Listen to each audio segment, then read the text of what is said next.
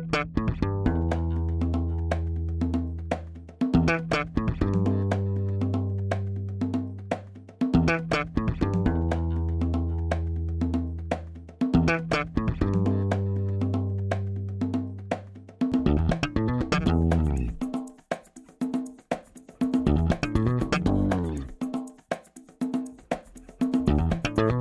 Este é o Tapa da Mão Invisível, podcast destinado àqueles que querem ouvir ideias que abalam sociedades e que não são ditas na mídia tradicional. Bem-vindo, Paulo Fux. Tudo certo, Júlio Santos? Sou eu mesmo. Tudo certo, e contigo? Tá tudo beleza na nossa querida capital dos gaúchos? Está tudo certo aqui. Havana do Sul, bah, eu lembrei de ti, Júlia. Essa semana foi aniversário de 35 anos do Instituto de Estudos Empresariais, um dos lugares onde foi formado nosso convidado de hoje. E o palestrante, que foi o Fernando Schiller, ele comentou sobre Porto Alegre, chamando ela de Havana do Sul. Deve ser, bah, o Júlio ia ter curtido. tu curtiu também, né? Eu imagino. Eu gostei, eu gostei. É. Como é que foi essa semana pra ti, Fux? Teve algo que te irritou assim ou não? É, sempre.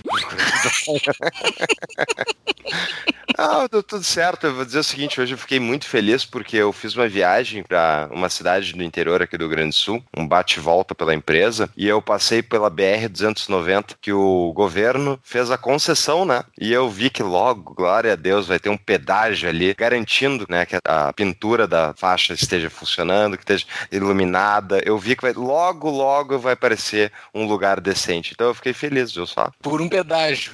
Por um Olha pedágio. só, que Exatamente. barbaridade. Só, só para antes do, antes do nosso convidado, não existe maior tapa na cara dos gaúchos que o que o ex-governador Tarso Genro fez quando ele fundou a empresa gaúcha de rodovias, né? Ele viu EGR. ah, é a EGR. Vocês gostam de pedágio? É, Então tomem um pedágio estatal. Ele fez isso conosco. E daí a pessoa tinha que pagar pedágio e a estrada continuava a mesma merda de sempre. Então, assim, ó, nada me deu mais raiva. Mas enfim, quem é o convidado de hoje, Júlio? Então, deixa eu chamar o nosso convidado. Seja muito bem-vindo, Wagner Lenhardt. Tudo bem, Júlio? Tudo bem, Paulo? Tudo Prazer certo, cara? estar falando com vocês, cara. Cara, muito obrigado por. Eu sei que a tua agenda é bastante complicada, né? Muito obrigado por ter cedido um tempo dela para poder falar com a gente. Não do assunto que tu atualmente está mergulhado, mas de um assunto que acho que é de maior interesse, né? O Pelo menos O pra que- mim, eu não sei se é pra ti, mas pelo menos pra mim. Olha, eu acho que não tem assunto mais apropriado para a gente tratar com o Wagner do que a história do que transformou uma colôniazinha num país, o país mais desenvolvido da história da humanidade, para alguém que está trabalhando no governo federal brasileiro, né? Eu acho que é uma- bela, bela lição. Tem alguma lição, Wagner, que tu consegue espelhar assim, os fundadores americanos? Eu acho que são várias, né? Primeiro que é um tema que eu sou apaixonado, a Revolução Americana, esse período da independência americana é um período extremamente importante para a história da humanidade. Inclusive o Paul Johnson, aí o, o ponto que eu queria, queria colocar já no início, Paul Johnson diz que essa experiência da Revolução Americana, da independência americana, ela é um dos maiores acontecimentos da história e ela serve de referência e de lição não só para os americanos, mas para o mundo inteiro. Né? Então, tem muita coisa que a gente pode tirar desse processo, muita coisa que a gente pode tirar das ideias, dos conceitos que fizeram os Estados Unidos eh, serem fundados, as lideranças que fizeram esse processo também, a sua virtude, as ideias que eles carregavam. Então tem muita coisa que a gente consegue aproveitar. Eu, aliás, atrás da minha mesa aqui em Brasília, eu tenho um busto aqui do Thomas Jefferson. Ele fica olhando para mim e, e, e te avaliando. me avaliando e acompanhando para ver se eu, se eu continuo dentro da linha e adotando os conceitos e tomando Daí. as decisões certas. Daí tu desce pra almoçar, passa pelo busto do, do, do Freire, como é que é? O, o- Passa pelo bolso do Getúlio Vargas lá. Do Paulo Freire. Do Paulo, Do Paulo, Freire. do Paulo Freire é do outro lado da esplanada do Ministério da Educação. Mas vira e, mexe, vira e mexe eu passo por lá. Que tristeza.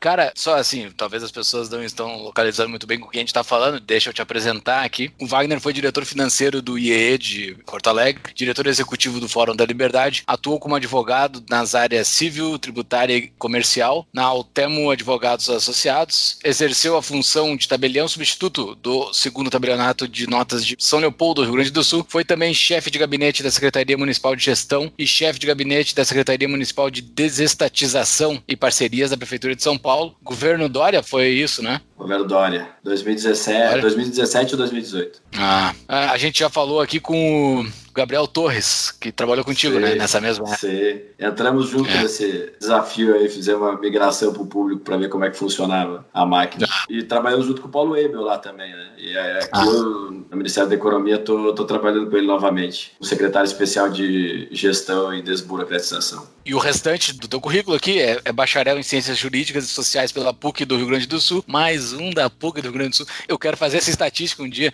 deve ser 50% que a gente já entrevistou aqui é da PUC do Rio Grande do Sul, inclusive eu e o Paulo. Especialista em Direito do Estado pela URGS, Universidade Federal do Rio Grande do Sul, MBA em Gestão Empresarial pela ESPM e mestre em Direito pela URGS. Atualmente é secretário de Gestão e Desempenho de Pessoal do Governo Federal. Cara do céu, só aqui, só essa última frase, gestão e desempenho pessoal do Governo Federal, a gente já poderia fazer um, um episódio só sobre isso, né? Mas não, não, vamos fazer, né? O Wagner é só o responsável pelo maior RH do Brasil, quiçá do mundo. Quiçá do mundo. quiçá do mundo. Quantos funcionários tem a máquina estatal, Wagner? Uh, iniciamos o ano com 630 mil servidores e hoje nós temos 610 mil servidores. Aê! Mas olha só, hein? 610 mil pessoas. Cara, é. folha Bom, de pagamento, velho. Imagina a folha de pagamento. Imagina o rádio corredor nesse lugar. Algumas dezenas de bilhões de reais só. É só isso. Barbaridade todo mês. Mas tem uma folha de pagamento maior, no, provavelmente no prédio do lado dele, que é o INSS, né? Que é essa sim, eu acho que é uma, a maior folha de pagamento do mundo, né? Ah, sim, porque daí entra todos os aposentados, né, do país. Barbaridade. Tá, mas a gente não. A vontade de falar sobre isso é grande, mas a gente não vai falar sobre isso. só, uma, mas... só uma peculiaridade do governo que é a seguinte: a gente tem 600, 610 mil ativos, mas a gente tem na nossa folha também os inativos, que são mais 640 mil. Então, Meu na Deus. verdade, você tem quase 1 milhão, 1 milhão e 300 mil servidores. Porque, ao contrário do privado, no público, quando a pessoa se aposenta, ela não sai da folha, ela permanece na folha de pagamento. Que coisa, né? Mas Olha não tem forças armadas, né? Neste não. Não, esse é só o executivo civil. Ah, Meu tá. Deus. E não tem legislativo nem judiciário. Também. A gente falou com um cara diretamente do lado da torre, que foi o episódio com Adriano Paranaíba, que ele estava dentro do Congresso, né? Então, assim, a gente está falando agora um cara que está dentro do executivo. Eu acho que o próximo episódio a gente entrevista o Gilmar Mendes, daí a gente fecha os três poderes, fecha a praça. Ó, tem uma entrevista que eu quero fazer com o Gilmar Mendes, olha, essa é Se você aí, ouvinte do Tapa, tem contato com o Gilmar Mendes, mande para nós. então tá, vamos mas... lá, Wagner. O que, que a gente vai tratar hoje? A gente vai tratar da Revolução Americana, do início do Império, né? Não era para ser um Império, mas virou depois de tão é. grande que é o negócio. Então, Wagner, por onde é que começamos? Eu tenho um material maravilhoso escrito por ti, um baita de um resumo sobre essa fase de fundação dos Estados Unidos até a parte da Revolução e quem foram as pessoas que lideraram esse movimento, né? E para muitas pessoas, enfim, que podem não se interessar, os Estados Unidos é a maior experiência de um país livre da história da humanidade e hoje, com seus milhares de defeitos, que gente falou em vários outros episódios, ainda assim é muito mais livre do que a média dos países e sempre foi uma representação de liberdade para o resto do mundo, né? Então a gente vai falar dos valores que levaram esse país a se transformar na potência que é hoje. Por onde é que a gente começa, Wagner? Qual é a distinção da fundação americana versus o resto de outros países? Acho que é interessante a gente pensar um pouquinho como é que se deu a colonização, o início dela, ainda que de maneira rápida, né? E a gente tem dois modelos, na verdade, que conviveram nos Estados Unidos por muito tempo. O modelo do Sul, mais aristocrático, propriedades rurais maiores, até um modelo econômico diferente, né? Menor mobilidade social, fazendas com uma cultura única, ou cultura do tabaco, do algodão. Então, com essas características mais próximas, inclusive, da, da inglesa, do ponto de vista que existia mais a aristocracia presente, né? os grandes proprietários de terra, isso estava mais uh, colocado no sul. O norte, já por outro lado, uma colonização muito idealista, né? ela iniciou com puritanos que saíram da Inglaterra buscando maior liberdade religiosa, né? buscando uma sociedade mais virtuosa também, porque entendiam que a sociedade inglesa, por muitos aspectos, se perdeu e estava no caminho errado.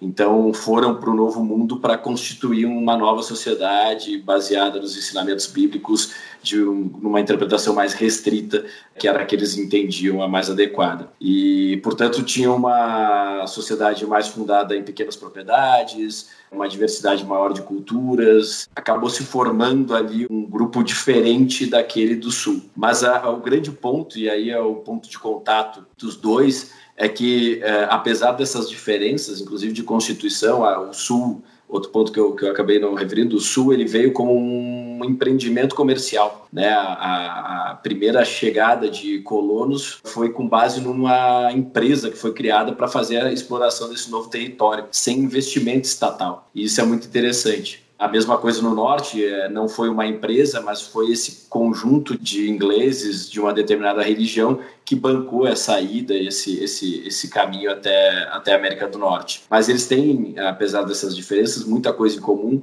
especialmente essa tradição inglesa que já vinha sendo construída há muito tempo, de respeito às liberdades individuais, né? Então, por mais que houvesse uma crítica eh, de alguns colonos que migraram para a América do Norte do desvirtuamento da Inglaterra naquele período, o fato é que a Inglaterra era para o mundo já um grande farol de liberdade e levava isso para sua população, né? Esse apreço pelas liberdades individuais, o apreço, por outro ponto bastante importante, que eu considero um dos fatores de sucesso para qualquer sociedade, que é o conhecimento, a busca de conhecimento, né? e também uma ética de trabalho muito clara. E aí aqui eu acho importante fazer essa consideração, porque para mim, se você for pegar a história da humanidade e você identificar povos que tenham valorizado o trabalho duro, a busca pelo conhecimento e a liberdade, não tem como não ter dado certo. Sempre deu certo. Essa combinação dá certo em qualquer lugar. Quando o pai ensina para o filho, quando a mãe ensina para o filho que você deve ir atrás de conhecimento, que você deve trabalhar duro, que você deve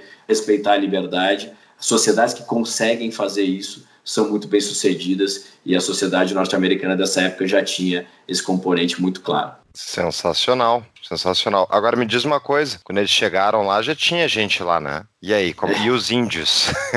e os índios? Já tinha, foi menos ou mais conflituosa dependendo de onde foi a colonização. No norte eles conseguiram ter uma convivência melhor por um determinado período, mas logo conflito pelos territórios e as evidentes diferenças que tinham culturais levaram a ter conflitos. Inclusive, a primeira confederação que foi feita na América do Norte foi uma confederação da Nova Inglaterra, dos estados ou das colônias que formavam a Nova Inglaterra, justamente para se defender da ameaça indígena. Então, começou bem, mas em determinado momento as diferenças culturais e a busca e a proteção do território acabou levando a, a conflitos, né? E a mesma coisa no sul. Mas não tinha espaço para todo mundo? Ou, ou, realmente os, os colonos chegaram e tomaram as terras dos índios? Como é que foi isso? Eles, porque eles houveram vários massacres, né? Eles tinham armas muito melhores que as dos índios e tal. Porque a gente sabe que a fundação de muito,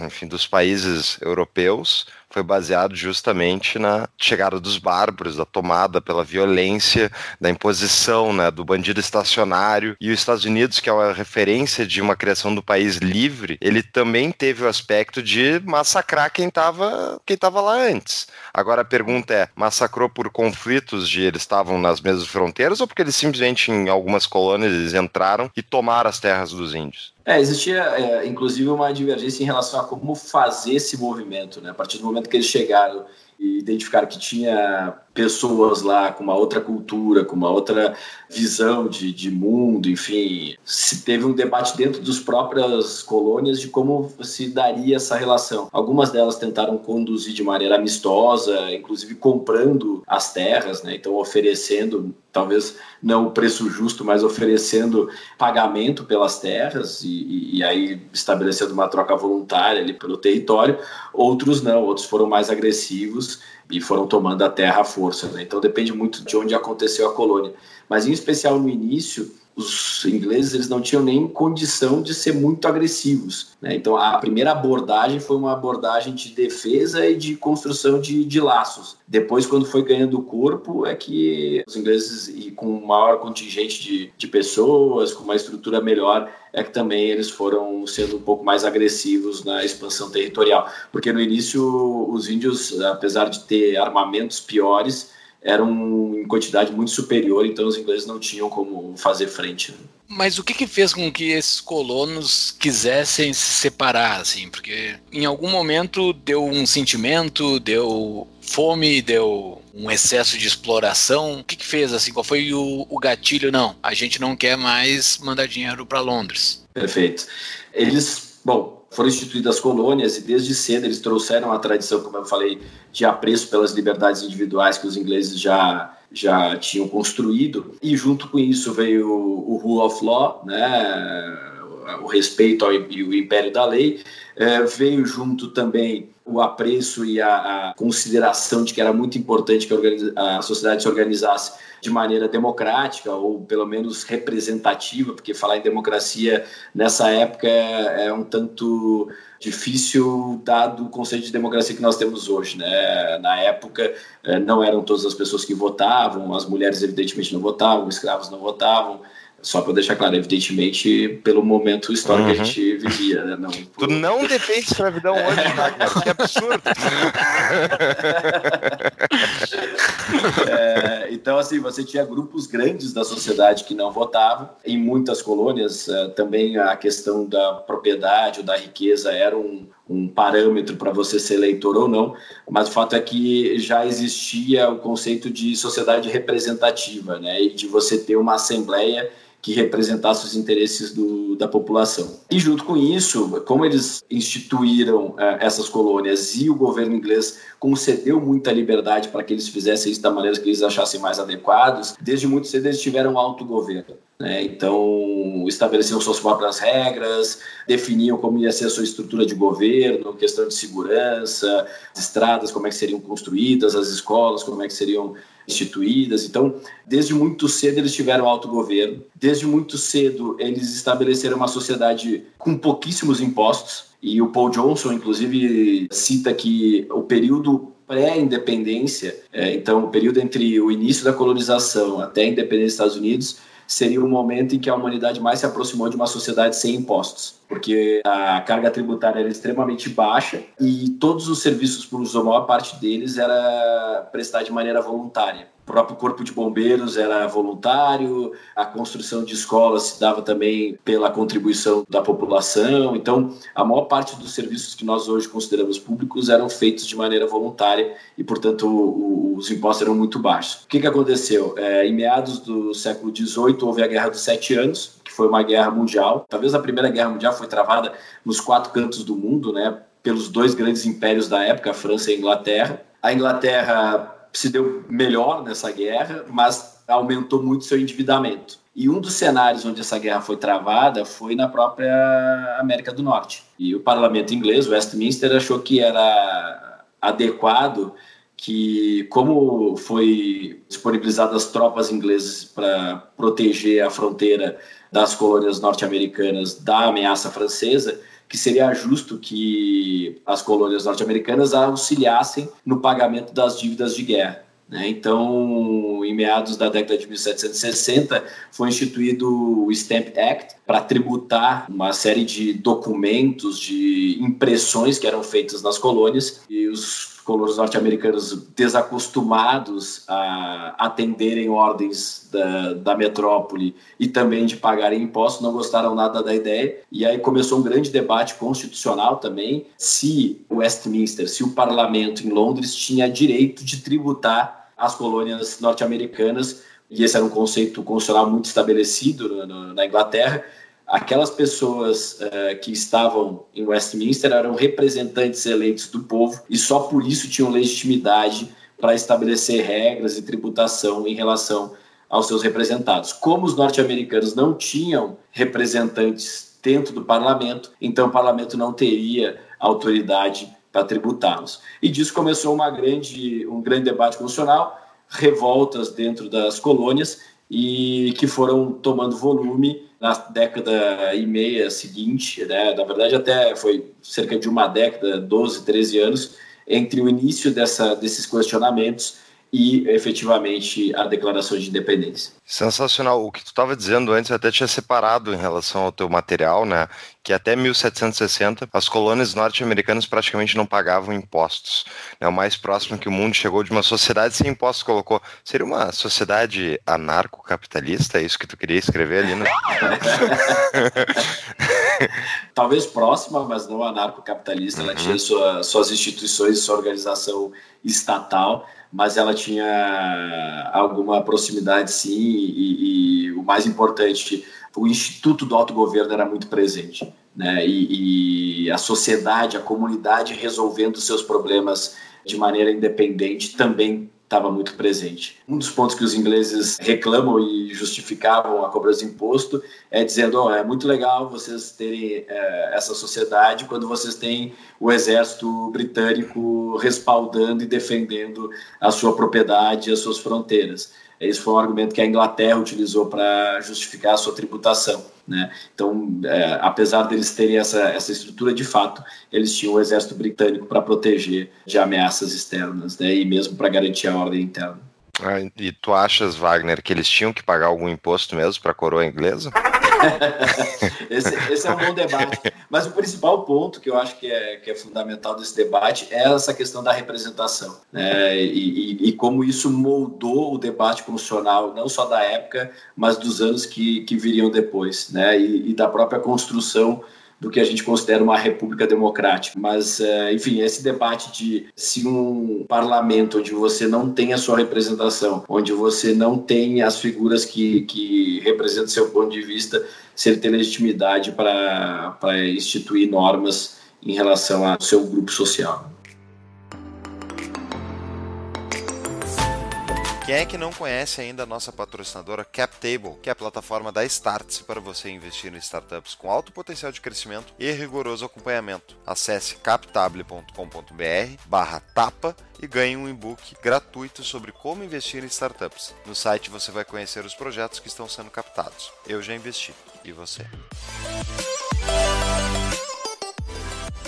Eu estava presente no dia que tu fez a tua apresentação, foi aqui no IFL Brasília, e eu não sei se foi tu que falou na apresentação ou vi em algum outro lugar que os americanos eles queriam antes da revolução eles só queriam ser ingleses, eles eles queriam se manter ingleses. O grande problema da ruptura é que os ingleses não consideravam eles ingleses.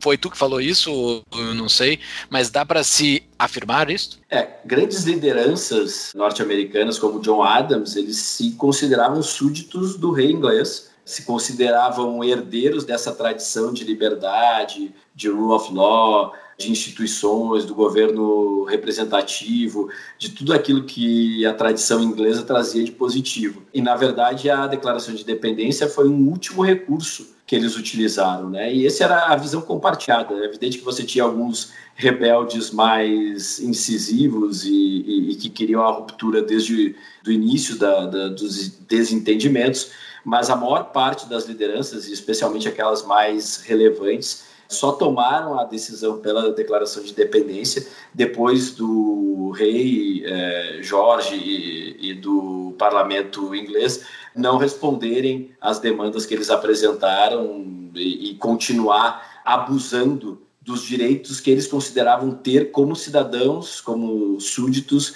do governo inglês. Então, se você ler a Declaração de Independência, eles deixam claro isso, né? Eles se colocam na posição de ingleses, se colocam na posição de quem tinha direitos e que esses direitos não estavam sendo respeitados pelos seus governantes. Inclusive, uma das frases da declaração é essa, que quando um governo começa a ferir os direitos da população, é dever e direito dessa população romper os laços com esse governo. Então, esse, esse é o ponto. Eles se consideravam súditos, se consideravam ingleses, vendo que o governo inglês estava violando as suas liberdades naturais, seus direitos naturais, eles uh, entenderam que era direito e dever daquele grupo declarar independência e instituir um governo de homens livres. Só para pautar, então, o pessoal que não conhece de cabeça, eu também não, não sabia, né? O período colonial americano começa, então, em 1607, com a primeira colônia Jamestown, e vai até 1776, né? E, então, pô, a gente estava falando de, de até 1760 sem pagar impostos, praticamente. São quase 150 anos de liberdade e acumulação de capital privado e de riqueza, né? Não é à toa que saíram do buraco rapidinho. E isso é interessante, Paulo, porque fonte do Paul Johnson também, que é um livro que eu recomendo fortemente. Eu só acho que não tem em português, mas é a história do povo americano. Vai estar no show notes. Do Paul Johnson.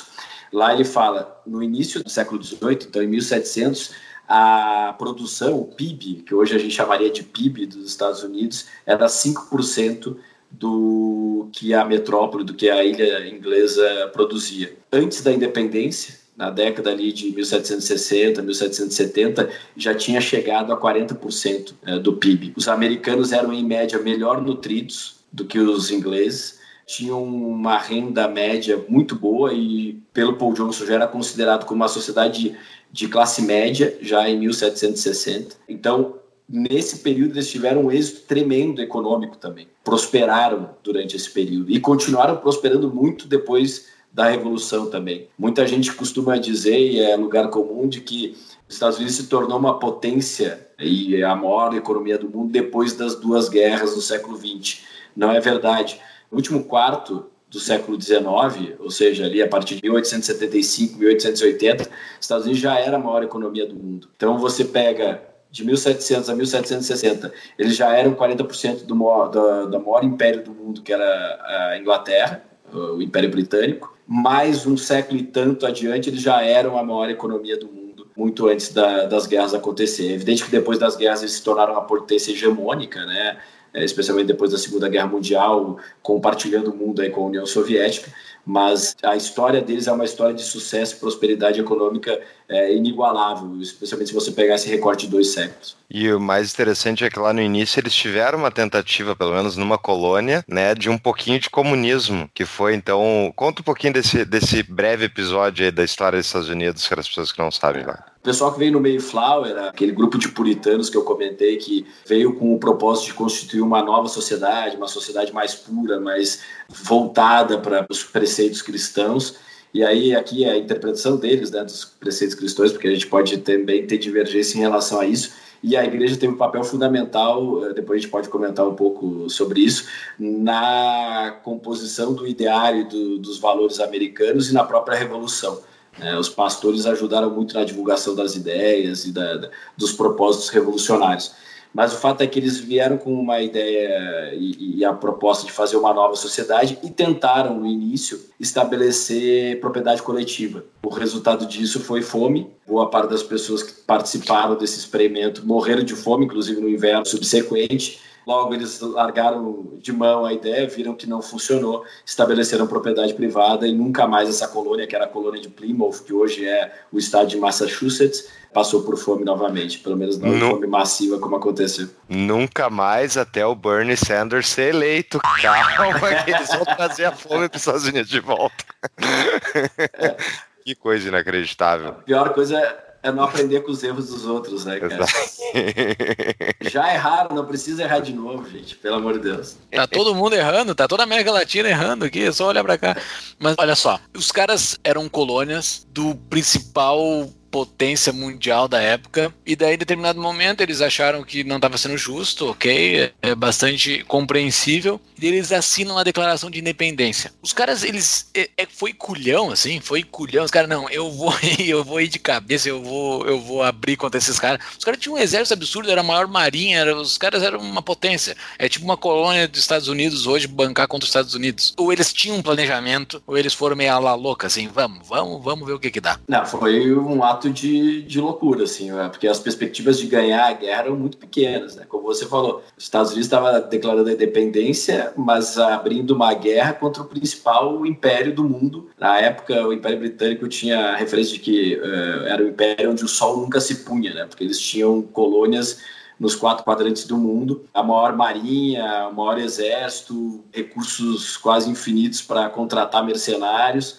Então, assim, a perspectiva para a guerra era muito uh, ruim e a probabilidade de derrota era muito grande. E por isso também que se mostra um ato de grande virtude a declaração de independência. Porque esses caras que estavam lá no Congresso Continental que deliberaram sobre a declaração de independência, que escreveram a declaração de independência, eram não só as maiores lideranças, mas os maiores patrimônios da América do Norte. Então, eram os maiores proprietários de terra, grandes advogados bem-sucedidos, enfim, é, eram as pessoas que tinham mais a perder, tanto do ponto de vista de patrimônio, quanto do ponto de vista de honra, quanto do ponto de vista de posição social. Eles já tinham posição social muito relevante do ponto de vista político, eles já tinham uma posição social muito relevante do ponto de vista econômico, e já tinham uma posição social muito relevante na honra e na, na, na, na influência que eles tinham em relação aos demais. Então, o fato deles terem declarado a independência naquelas circunstâncias e baseado única exclusivamente na vontade de viver no mundo livre, num país livre, é, realmente é um ato de coragem e um ato de valorização dessa coisa tão importante para a gente que, que é a liberdade, né? Então,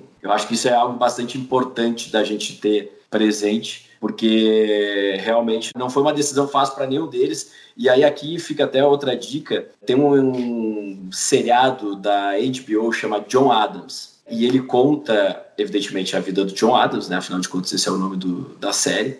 Mas como o John Adams foi uma das figuras que mais participou de todos os processos e momentos da fundação dos Estados Unidos, a história dele se confunde com a história americana. E um dos episódios, se eu não me engano, o segundo, trata justamente desse momento de declaração da independência e de deliberação pelo Congresso Continental dessa decisão de declarar ou não independência, vamos conseguir ou não enfrentar essa guerra. Então, é, é, é, é ele ilustra muito bem isso, inclusive a dúvida de alguns de declarar a independência, não por não entender é, meritória a causa, mas por entender que eles não estavam prontos para ganhar a guerra a Inglaterra tinha recente participado de várias de um conflito extenuante. Ela tava, ela não estaria, não estaria, digamos, uh, spread too thin, não sei como em português, ela não estaria uh, extensamente ocupada ao redor do globo com várias guerras e tal. Isso não tirou poderio militar ofensivo para tentar domar essa colônia rebelde? Eles não estavam em guerra no, no, momento da declaração de independência com, com outros, uhum. outros países, pelo menos não outros países relevantes.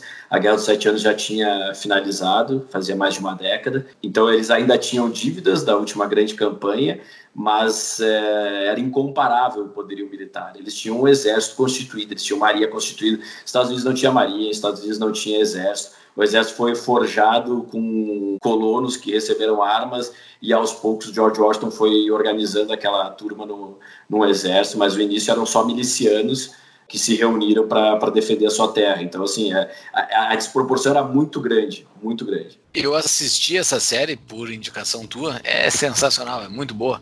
E o, o Benjamin Franklin, ele é, ele é retratado ali como um cara meio zoeiro, assim, um cara meio da, da farra, né? E era o tiozão, né? Ele era o cara mais velho de todos ali, né? Dos, pelo menos dentre os, dentre os principais, ele era o cara mais velho. Mas pelo jeito ele tinha uma ligação, pelo menos o que aparece na série, uma ligação muito grande com o poder da França. Pelo jeito, talvez até antes da independência. Ele fez alguma articulação para os caras dar essa cartada grande, assim? Será que eles, eles sabiam que a França ia casar junto, ia chegar junto antes da declaração? Porque na série, se eu, se, eu, se eu, não me engano, aparece a França depois da declaração. Mas provavelmente eles já tinham feito algum movimento ali para garantir que a França ia vir junto, né? É, existia uma grande esperança que a França fosse uma aliada, porque naturalmente a França era uma inimiga do, da Inglaterra e uma grande competidora da Inglaterra.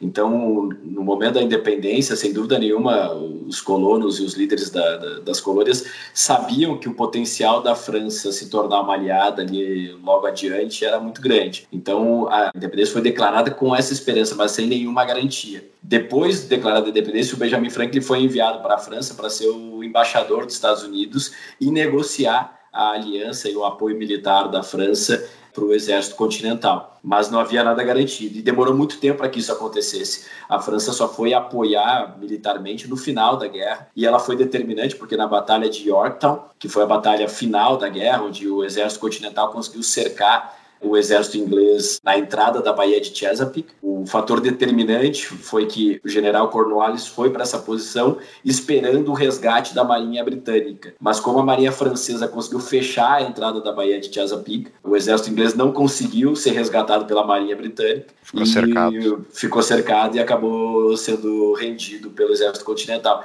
E ali a Inglaterra perdeu basicamente toda a sua força militar na colônia, na, nas ex-colônias, e não teve outra alternativa senão negociar a paz. Então, a França chegou, mas chegou no final, por boa parte do, do, de todo o período da guerra de independência, os Estados Unidos se manteve sozinho, sem apoio militar da França, apesar de ter algum apoio financeiro e, e de, de, financiamentos para compra de material bélico e, e, tudo mais durante o período da guerra. Mas aqui os holandeses também ajudaram. Foi após essa guerra. Quando é que veio a, a Estátua da Liberdade de presente da França para os Estados Unidos? Ah, não, foi no final do século XIX. Século XIX. Se eu não me engano. Foi um presente de 100 anos, eu acho, né? É, eu ia dizer isso agora. Se eu não me engano, foi um presente de 100 anos da Revolução Americana. Hum, muito bem. Tá, e vamos falar um pouquinho dessas pessoas, então, que realmente eu tava uh, no material que tu mandou aqui, que vai estar tá na show notes, pessoal, dei uma lida bem legal. Tu cita vários dos Founding Fathers americanos, né? Vamos começar pelo Benjamin Franklin. Esse cara aqui, o QI dele era de 200, né? É inacreditável a quantidade de realizações. É só para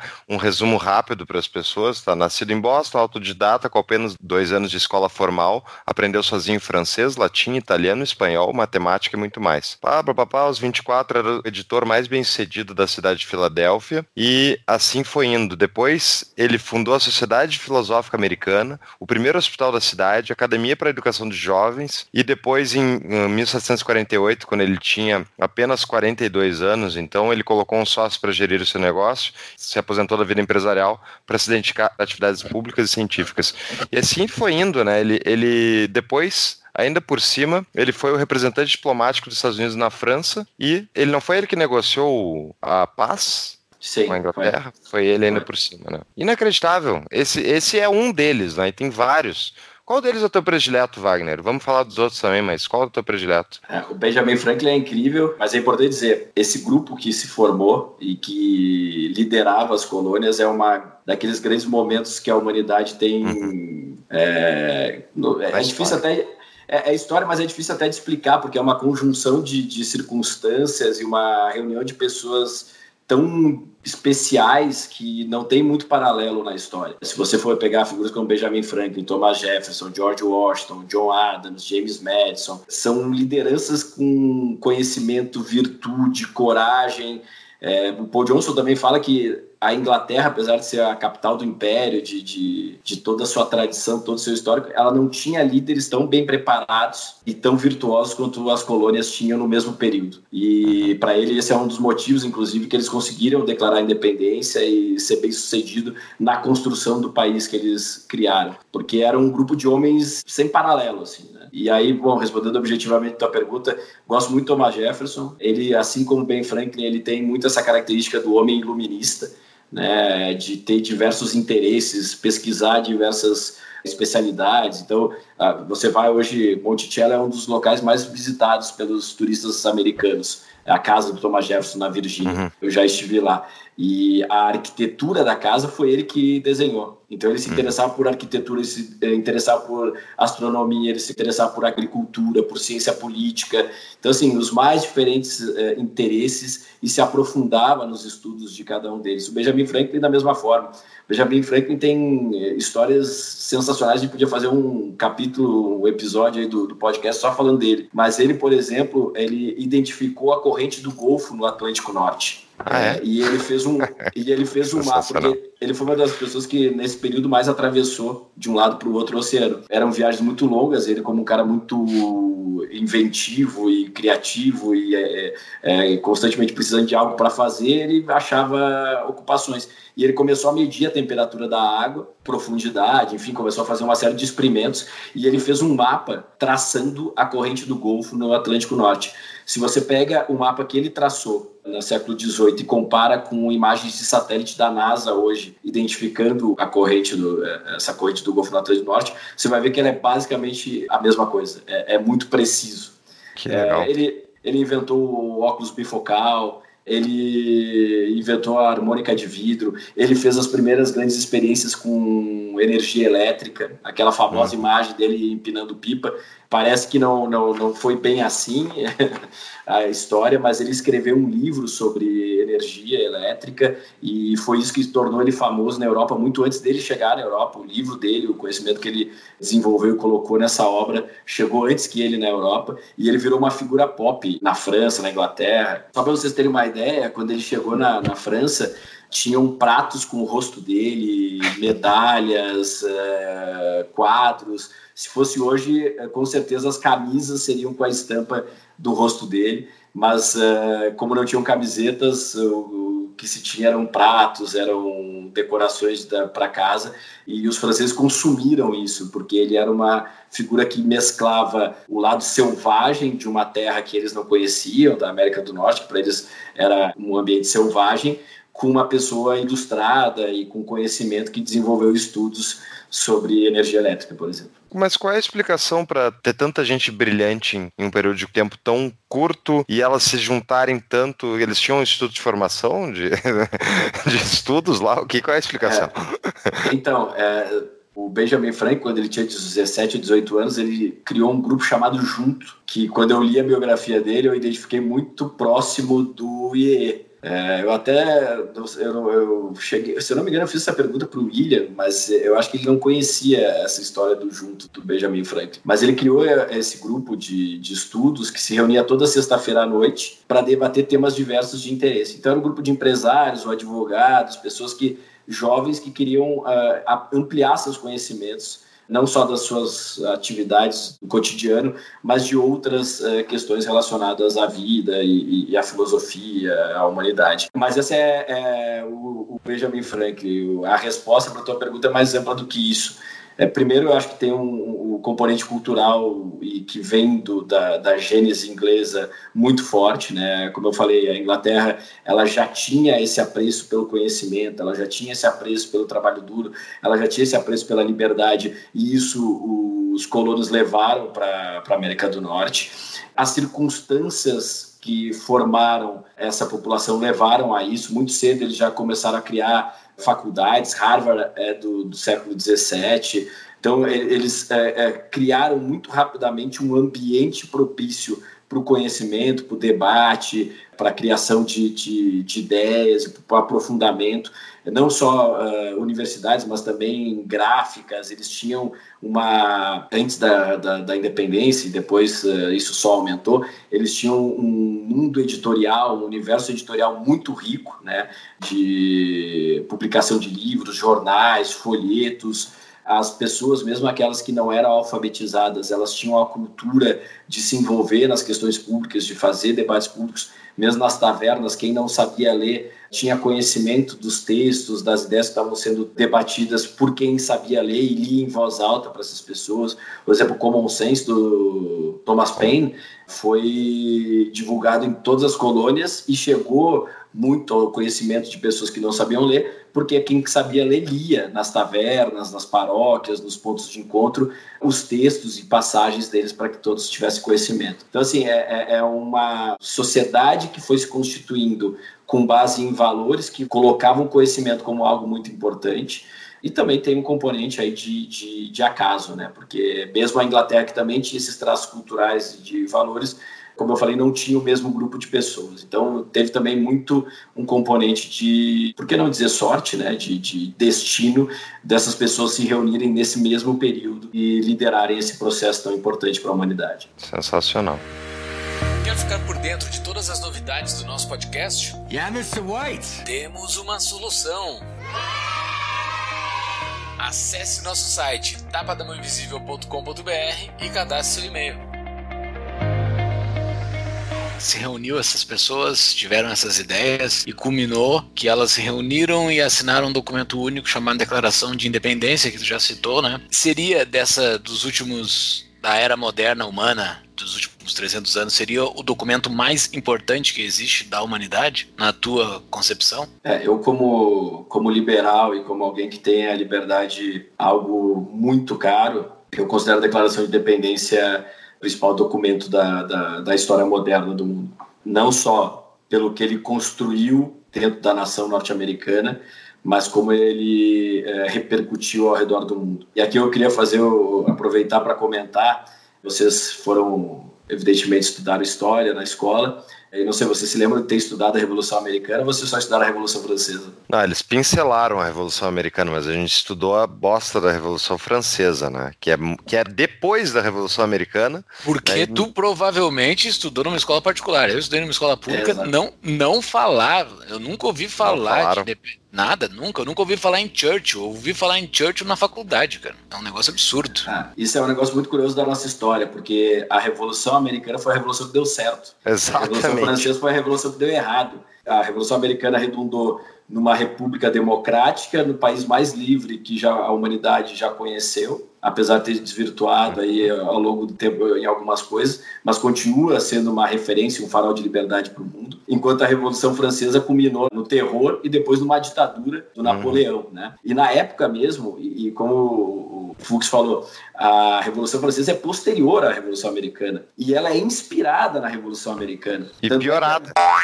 É, é, tanto é que é, houve um debate muito grande entre o John Adams e o Thomas Jefferson porque o Thomas Jefferson estava na, na França, entendia que a Revolução Francesa seria a extensão da Revolução Americana na Europa e que então ele era um grande apoiador. Tanto é que a Declaração dos Direitos do Homem e do Cidadão foi levada à consulta do Thomas Jefferson e ele deu pitaco na, nessa declaração e ele contribuiu nos debates lá no momento pré-revolução. Mas o John Adams, em troca de cartas com o Thomas Jefferson, falava: olha, cuidado, eles não estão prontos. A sociedade deles é diferente da nossa e vai dar problema esse negócio. Aí o Thomas Jefferson falou: não, vai dar certo, vamos apoiar, não sei o quê. John Adams falou: ó, vai dar merda, segura vamos entender melhor o processo, quem está liderando isso.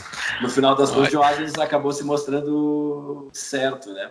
Mas o, o, o, o, curioso também, então, disso é que, primeiro, a Revolução Americana é a revolução que deu certo. Segundo, a Revolução Americana é a revolução que inspirou a Revolução Francesa. E por que que nas nossas escolas a gente só estuda a Revolução Francesa, né? Isso é uma distorção dos nossos professores de história. Eu tenho uma tese que é por causa da influência da perseguição do Napoleão à coroa portuguesa, que influenciou justamente, a, enfim, o desenvolvimento do Brasil, né? A vinda da coroa portuguesa para o Brasil foi justamente porque eles estavam sendo perseguidos pelo Napoleão, que foram protegidos pela Inglaterra. Eu suspeito que é mais por isso, né? Eu não vou dizer que é porque os nossos professores de história são um bando de comunas. Eu não posso dizer ah, isso. Ah, pensei que tu não ia falar isso. A gente tem um professor de história que a gente sabe que não é comuna, né, Júlio? Que é o que faz as participações lá, Conexão Cassino, que é o Ricardo Souza. Mas é, é praticamente só ele que eu conheço. Ano passado eu fui em Ouro Preto pela primeira vez e lá tem o Museu da Inconfidência Mineira, né? E a Inconfidência Mineira, assim como a Revolução Farroupilha, que é importante deixar registrado, são revoluções liberais, né? revoluções Exato. inspiradas na Revolução Americana especialmente, mais do que na francesa. É... E tem gente que ganha dinheiro fazendo o quê? Fazendo saudosismo do império, que foi quem matou essas revoluções, né? Antes do imperador, inclusive.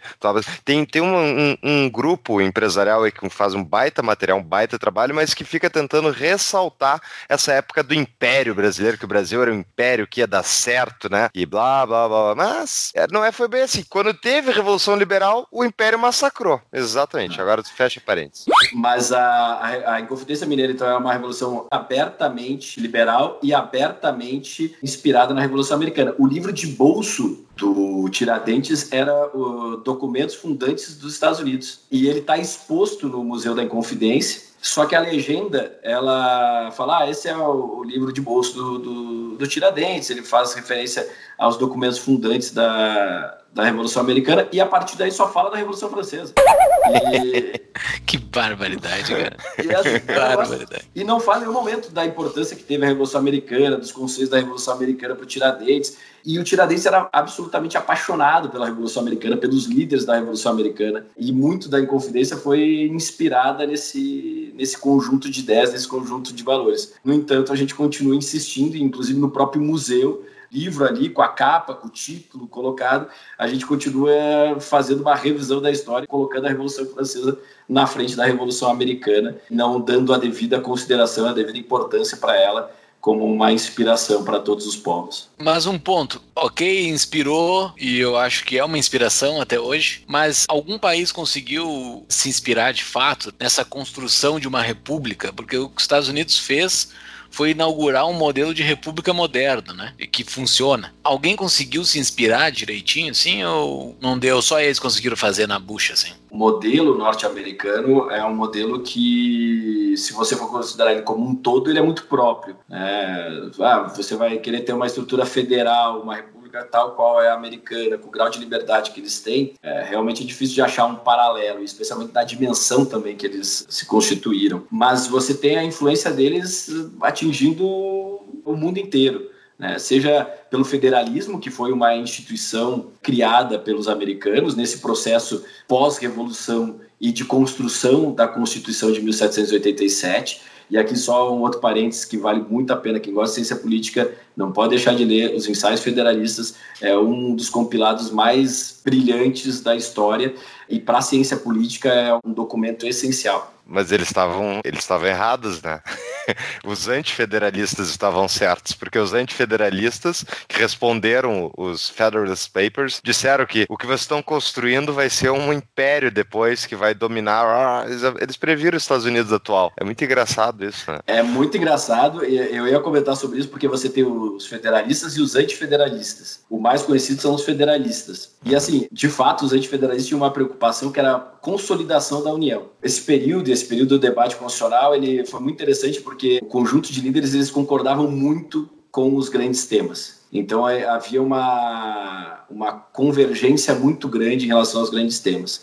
Mas existia essa, essa dúvida em relação à consolidação de uma união, porque antes você tinha uma confederação e se entendeu que essa confederação não estava sendo suficiente para garantir a continuidade do país, né? A unidade dele, a prosperidade, a defesa contra ameaças externas. Então, se buscou uma solução que fosse um meio do caminho, que não consolidasse um governo unitário, mas que também mantivesse as características de uma unidade nacional, de um país grande. Tanto é que eles pegaram o ensinamento de Montesquieu de você reunir os, os benefícios das pequenas repúblicas com os benefícios das grandes monarquias. Né? Então, você tem uma governança institucional mais adequada, mais próxima do cidadão, mas também você ter uma possibilidade de defesa contra ameaças externas mais uh, profunda e mais sólida. Por que, então, que ninguém pode... fez isso, né, cara? Por que, que ninguém. Por que, que os outros países não fazem isso, né, cara? Que loucura! o Brasil nunca conseguiu fazer isso, né? Já tentaram, mas, mas não, mas, consegue fazer isso. Mas tentou, né? Tanto é que depois da proclamação da República, o nome do, do Brasil era Estados Unidos do Brasil e a Constituição que foi se tentou colocar em prática aqui no Brasil era muito inspirada na Revolução Americana. Acabou não dando muito certo, mas. Porque os é, federalistas foram todos degolados. É. Por isso que não deu certo. Eles não tinham, eles não tinham debate no jornal. O debate era na faca na goela, não tinha. Não, só do ponto que você colocou, qual era a preocupação dos antifederalistas? Ó, legal, eu estou entendendo qual é o arranjo institucional que vocês estão fazendo, ele faz sentido até um determinado ponto, mas o problema é que isso vai acabar levando a uma centralização do poder. Por muito tempo, os Estados Unidos conseguiu segurar essa centralização. Durante todo o século XIX, os Estados Unidos conseguiu segurar e ter uma federação tal qual foi desenhada na Filadélfia em 1787. Mas depois do final do século XX, especialmente ali no início do século XX, eh, na segunda década de 1910, 1920, começou um processo de centralização e a União hoje tem atribuições e poderes que os pais fundadores jamais imaginaram que ela teria. Né? E aí vem o ponto do Fux, que os antifederalistas estavam certos em determinado momento da história. Houve a centralização, houve a, a, a, essa concentração de poder na União e, e, realmente não era o que nenhum dos dois lados queria, na verdade. Sim, sim, os fundadores não queriam com certeza. Vamos dar uma palhinha, até porque a gente está se caminhando para o nosso final, embora eu, esse papo eu poderia falar a noite inteira, tá é sensacional. é, e, e, Wagner, a gente vai ter que fazer o próximo episódio que é sobre a guerra civil ou guerra da agressão do norte ou a guerra americana, é, a gente vai ter que discutir um pouquinho o que aconteceu pós-revolução, mas eu queria dar uma palhinha então nos outros fundadores e tem o que eu pessoalmente achei o mais, mais legal, embora não seja talvez o mais brilhante intelectualmente, é o George Washington, né? Que foi o general que liderou então as tropas contra as tropas inglesas.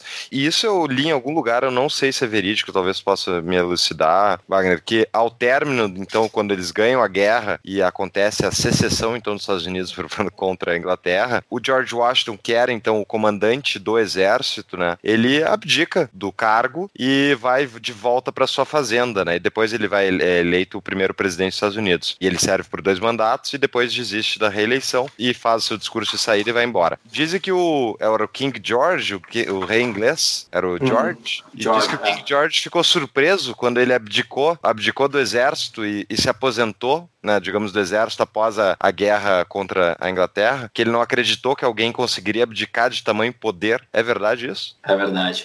Só antes de entrar no George Washington, esse pessoal que fez a declaração de independência eram, na maioria dos casos, jovens. Thomas Jefferson tinha 32 anos quando eh, escreveu a Declaração de Independência. George Washington, quando iniciou o comando do Exército Continental, tinha 43 anos. Então, assim, eram jovens liderando o país nessa grande batalha, nessa grande missão é, de construir um país de homens livres. Só parece, eu com 32, eu tô me sentindo idiota. eu, eu, pensei a mesma coisa, eu tô gravando um podcast. Olha só. É, é foda, cara. O cara tem escrito a declaração de independência com 32 anos, puta, é impressionante. Mas uh, o George Washington, então, ele era filho de uma família tradicional, tinha uma grande propriedade de terra na Virgínia. Hoje, inclusive, é um passeio que vale a pena quem for para Washington. A região metropolitana de Washington tem a propriedade dele, que é Mount Vernon, e vale muito a visita porque é um lugar incrível, assim, tanto do ponto de vista histórico quanto a beleza do lugar mesmo. A propriedade é muito bonita, está na, nas margens do rio Potomac, então é, é um lugar muito bacana para visitar, vale a pena. E quando você chega lá é curioso porque todo lugar de visitação norte-americano tem no início da visita um auditório que passa um filmezinho para dar um resumo da história, né? E aí você começa, é, conta a história do George Washington e termina o narrador da história vira para as criancinhas e fala: e vocês sabem, George Washington nunca disse uma mentira.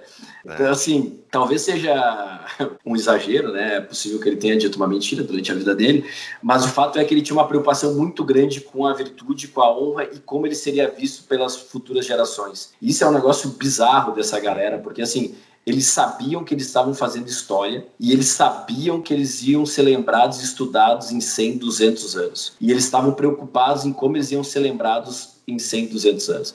George Washington tinha isso muito claro. As posturas dele, as tomadas de decisão dele, ele queria ser lembrado como um homem de virtude, um homem de honra. Tanto é que é, a história que você contou é verdade, e ele fez isso duas vezes. Ele tinha a inspiração, tal qual Cincinnatus, de ser um homem que teve a possibilidade de ter o poder e abrir mão do poder. Quando terminou a guerra de independência e ele foi bem sucedido em conseguir ser vitorioso na guerra, boa parte dos seus generais queriam que ele fosse rei da América do Norte, da, dos Estados Unidos. Rei? Bárbaro, rei. imagina. E isso chegou a correr dentro das fileiras do, do exército, chegou até ele e ele falou que não, que não tinha a menor hipótese disso acontecer. Ele era um republicano, ele tinha lutado pela liberdade e pela República Norte-Americana e que ele, com a guerra finalizada, voltaria ao Congresso Continental, entregaria sua espada e voltaria a ser um fazendeiro na Virgínia. E foi o que ele fez. Ele foi até o Congresso Continental, entregou a sua espada, falou: volto a ser um cidadão comum, um fazendeiro na minha terra natal, que é a Virgínia,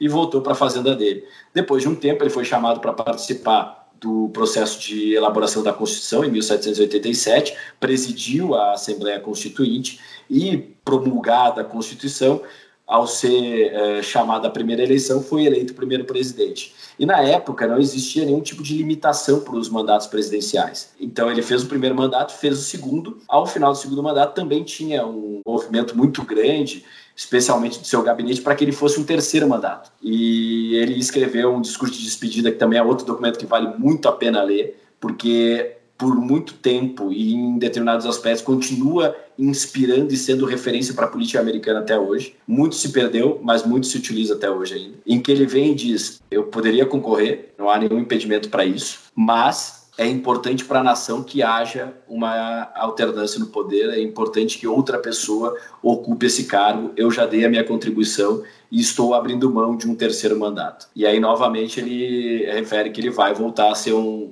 apenas um fazendeiro, um cidadão comum na, na Virgínia e não concorre pelo, pela terceira vez. O seu vice-presidente John Adams é que assume, então, como terceiro presidente dos Estados Unidos, o segundo presidente dos Estados Unidos no terceiro mandato. E vamos falar então já do John Adams, que é o próximo que eu ia até citar. O John Adams, então, uma das coisas que eu achei muito interessante, que tu cita aqui no material esse que tu preparou, é que um dos eventos que levou à revolta dos colonos contra a coroa inglesa foi o assassinato, enfim, o, o fato de que o exército britânico em Boston abriu fogo e matou cinco jovens, né, que estavam se revoltando, enfim. Só que o ponto é, o John Adams foi o advogado dos cinco soldados ingleses e depois foi um dos pais da revolução contra a Inglaterra. Conta um pouquinho é. disso aí para nós. É, o John Adams é outra figura é, é, incrível, assim, ele era fazendeiro e também advogado, se formou em Harvard, e ele tinha um escritório de advocacia em Boston, e quando aconteceu o massacre de Boston, nenhum advogado queria defender os soldados britânicos. E ele, por entender que era importante ter o contraditório, ter a ampla defesa, foi fazer a defesa e inocentou os soldados, né? Então é, foi bem sucedido, mas por isso ele teve muitos prejuízos, inclusive na sua banca de advocacia, perdeu muitos clientes, porque as pessoas não aceitavam que ele estava defendendo os soldados britânicos mas é, por um dever de imparcialidade e por uma crença de que a justiça precisa e demanda o contraditório, ele assumiu essa responsabilidade. E aqui é, é importante fazer um ponto, né? Porque a gente se empolga falando dessas figuras e pode passar a impressão de que a gente considera elas como seres perfeitos, né? uhum. né? E, e não era assim, né? Cada um deles tinha suas contradições, tinha seus defeitos.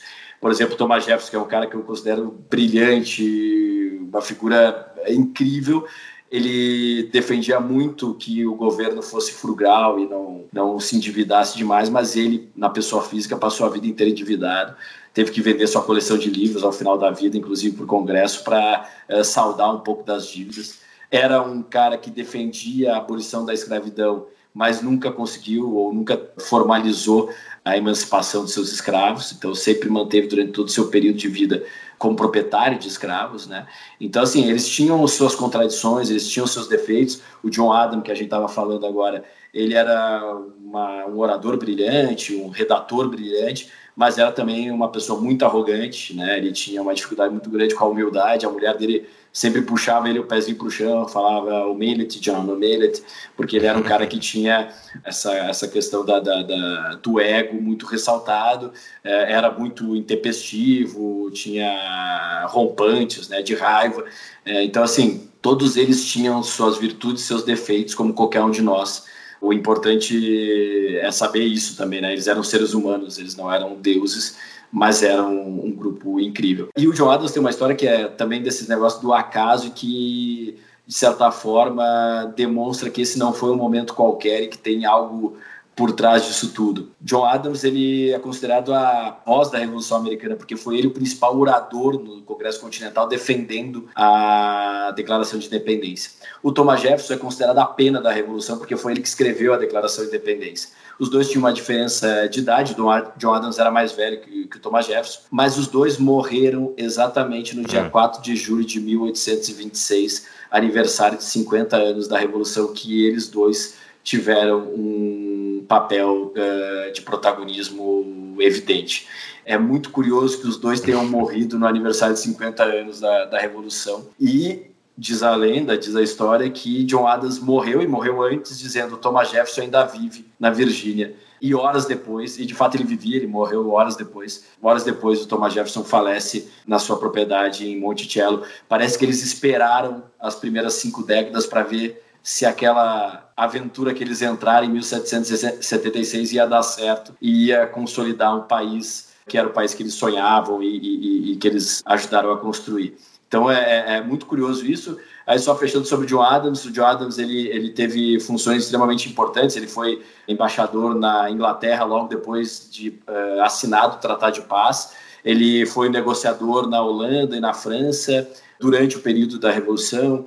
Ele, evidentemente, foi uma das pessoas que assinou a Declaração de Independência, mas também foi o segundo presidente do, dos Estados Unidos. Serviu dois mandatos como vice-presidente no governo do George Washington e tem uma, uma, um lugar marcado aí na história, sem dúvida nenhuma. E repito aí, a, a, a série John Adams vale a pena assistir. É muito legal, mostra todos esses momentos importantes da Revolução Americana e mostra a vida desse, dessa figura que foi sensacional. E aqui eu só queria fazer um, um observação.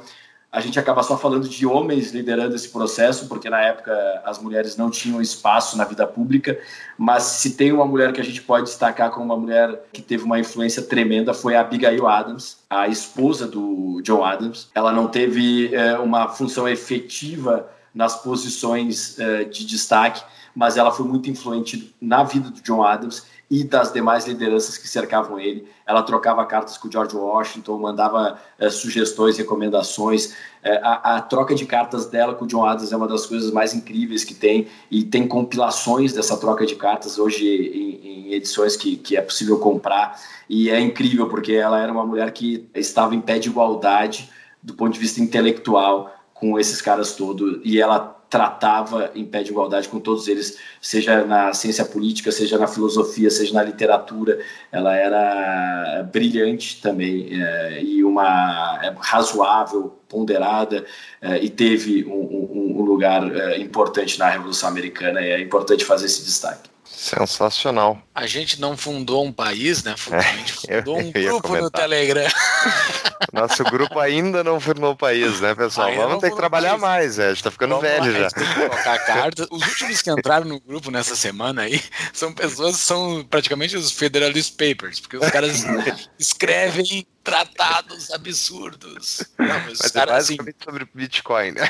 É, é basicamente Bitcoin, é. Basicamente, antes de fundar o país, o pessoal tá, tá discutindo a moeda. fala, Só um fala. ponto do, dos federalistas, é, tem aquele ponto que o, que o Fux trouxe que é muito pertinente da, deles terem errado do ponto da centralização, mas eles abordam questões que passam do federalismo, pela democracia, pela descentralização, mas passam por todas as outras áreas da ciência política e da constituição do Estado. E por isso que ele é tão rico e tão importante. E trazem a experiência da Roma Antiga, da Grécia, de outras nações, da própria Inglaterra. É, é uma aula assim, de, de ciência política. Tu me convenceu, eu vou ler o livro que eu comprei há muitos anos e está aqui atrás de mim. Eu nunca li o Federalist Papers. Vai tá aqui atrás. Vou botar no show notes também. E que grupo é esse que a gente tava falando, Júlio? O que, que é isso? Quem quiser entrar no nosso grupo Telegram é só entrar no nosso apoia-se, apoia.se barra tapa da mão invisível. Entra lá, uma contribuição mínima de 10 reais por mês. Você recebe o convite para entrar no grupo do Tapa, o grupo mais livre da internet e o grupo que vai fundar um país próspero futuramente. Se tudo der certo. É a meta. ah, Wagner, a gente vai, que nem a gente combinou antes da gravação, né? A gente está esperando aí o pacote administrativo para a gente ver então o que que o Wagner, além de ser um nerd em história americana, o que que ele faz do dia a dia dele. E a gente vai esperar então isso pro ano que vem, já está no final de 2019. O que que vem aí de reforma administrativa no governo do Bolsonaro, do qual então o Wagner está então aí com as tesouras na mão no pessoal, né? o que a gente precisa é modernizar a administração pública e, e trazer ela para para o momento que a gente está vivendo. A gente tem comentado muito isso, né? A gente tem uma estrutura que muito engessada, que parou no tempo, e a gente precisa avançar para ser mais flexível, mais adaptável aos tempos que a gente está vivendo de constante mudança. E é isso que a gente está trabalhando aqui para que o Estado entregue mais custando menos. Nós temos uma série de episódios que é Conexão Boston com o nosso colega Fernando Wolff, que fica em Boston, e nós falamos sobre economia, política, no último episódio anterior a este, nós falamos um negócio que tu corroborou conosco, né? Que a centralização dos Estados Unidos ocorreu no início de 1900 e pouco, né? Que nós falamos bastante sobre o Federal Reserve e aparentemente foi isso mesmo, né? Tu falou em 1920, 1915 ocorreu a concentração de poder nos Estados Unidos, eu acho. Será que eles falavam lá, os Federalist Papers falavam sobre Banco Central e moeda, tinha, coisa assim? Tinha, tinha um deles que era comuna, né, Wagner? O... Qual que era o comunia que criou o Banco Central? Era o Jefferson? Era, era o Hamilton, o Alexander é o Hamilton. Hamilton. É depois, ele Bank, depois. O First Bank of America. Esse defendia Banco Central, safado. Que... Mas eu discordo, mas- não vai ficar pra hoje. Eu acho que não foi ali que os Estados Unidos andou com Woodrow Wilson em 1913, mais ou menos. Eu acho que foi quando justamente mataram uma das cláusulas dessa Constituição escrita pelos Founding Fathers, que eram as cláusulas de secessão, que mataram depois da Guerra Civil Americana, impedindo os estados de saírem da federação. Daí, quando eles não podem mais ir embora, né, viram um impériozinho. É que desde, desde o momento em que você fez a Constituição de 1787, você teve uma tensão entre centralização e descentralização, entre maior autonomia e menor autonomia dos estados. Então, é, isso foi uma constante no século XIX. Alguns momentos ela avançou a centralização, outras ela recuou, mas é, eu considero, tendo estudado a história dos Estados Unidos até, até os dias de hoje, que o grande movimento de centralização ocorreu de fato no século XX, apesar de ter ocorrido movimentos nesse sentido durante o século XIX, e sem dúvida nenhuma, o processo de secessão é um processo de consolidação também, não há dúvida em relação a isso. Então, ali houve esse, esse salto, mas ainda na, depois da Guerra de Secessão, os Estados Unidos continuou conseguindo manter uma descentralização bastante expressiva até o início do século XX. Então, por isso que eu, que eu considero que o grande salto se deu no início do século XX. Sensacional. Vamos ter que, Que fazer outro maravilha. episódio, então, sobre história hein, Cara, e americana. como, e como os Estados Unidos era um negócio, é um negócio absurdo, né? Os caras 1700 e picos, cara, estavam discutindo essas coisas extremamente complexas, que imagina o que que era o Brasil em 1700 e pico, né, cara? Era, sei lá o que que era, o que que estava acontecendo aqui no Brasil, estava acontecendo nada, sei lá. Pô, É, é- Tiradentes estamos- tentou, né, cara? Tiradentes Mas tentou, foi, não- era 700 e pouco? Era 700 e pouco? É, é, é, 1780 Ah, tá, e alguma então, coisa. tinha algo, tinha algo sendo discutido. Ah, bacana. Ou O- 1790, alguma coisa. É. Foi antes do- da virada do século 17 pro Ah, 18. foi anos depois. Foi 18 pro décadas 19, na depois. verdade. Aham, foi décadas depois. E tu tens uma dica, tu já deu várias dicas de livro, né? Mas tu tens alguma? Chaves, como dizia meu velho avô, se quiser chegar a ser alguém, devore os livros. Quê? Que devore os livros. Bom, tem o- essa série que eu falei do John Adams, ela tem um livro que foi que, que inspirou essa série, que chama John Adams também, que é do David McCullough. Depois também vocês podem colocar aí, eu, eu mandei na, na referência bibliográfica. Vai estar nas show notes. É, então é, conta é a biografia do, George, do John Adams, mas ela conta também esse processo da, da, da independência, porque como eu falei, ele, ele teve estava envolvido em todos os grandes momentos. E tem também, para quem quiser saber mais da revolução em si, o 1776 do mesmo autor, é, que conta do, desse período, né, de 1775 até a Declaração de Independência. Esses dois com certeza tem em português, tá? Do- Vou, vou procurar do tudo na Amazon Ah. e eu deixo lá. O que tiver em português vai estar em português, o que não tiver fica em inglês mesmo. Sensacional. Tudo na show notes. Wagner, que aula. Meus parabéns. aula. Sensacional. Muito obrigado pela tua participação. Eu adorei. Eu adoro essa história de países que deram certo, mesmo que depois deu alguma zebra. É uma inspiração para o Brasil que a gente quer construir. Exato. Não, e tu para pra pensar, uns anos atrás tinha um stalinista no lugar do Wagner, né? É, sei lá, era um trotskista, sei lá o que que era. Então, um cara do Wagner no- função que ele tá fazendo agora. Tem que contratar mais. Mais. É, mais. Wagner é, é altíssimo nível, assim, cara, parabéns por tu estar fazendo e vamos documentar isso nos em podcasts futuros. Vamos conversar bastante. Ó, foi um prazer, gente. Eu sou, sou fã aí da- do, do podcast. O Fux conheço há mais tempo, aí a gente conviveu um período na- no IEE. Temos a mesma alma mater aí no, no Instituto. E é um cara que eu tenho uma admiração enorme aí pelo conhecimento, os posicionamentos. Sim. É, e o Júlio eu conheci esse ano aí também. O puta cara tá fazendo um trabalho incrível no FL lá e, e- e no, no podcast. Então foi um prazer. Estou sempre à disposição aí. Quando quiserem, chame que a gente acha um espacinho na agenda. Maravilha. Obrigado. Valeu, cara. Um forte abraço. Um abraço. Um abraço. Tchau, tchau. Um abraço.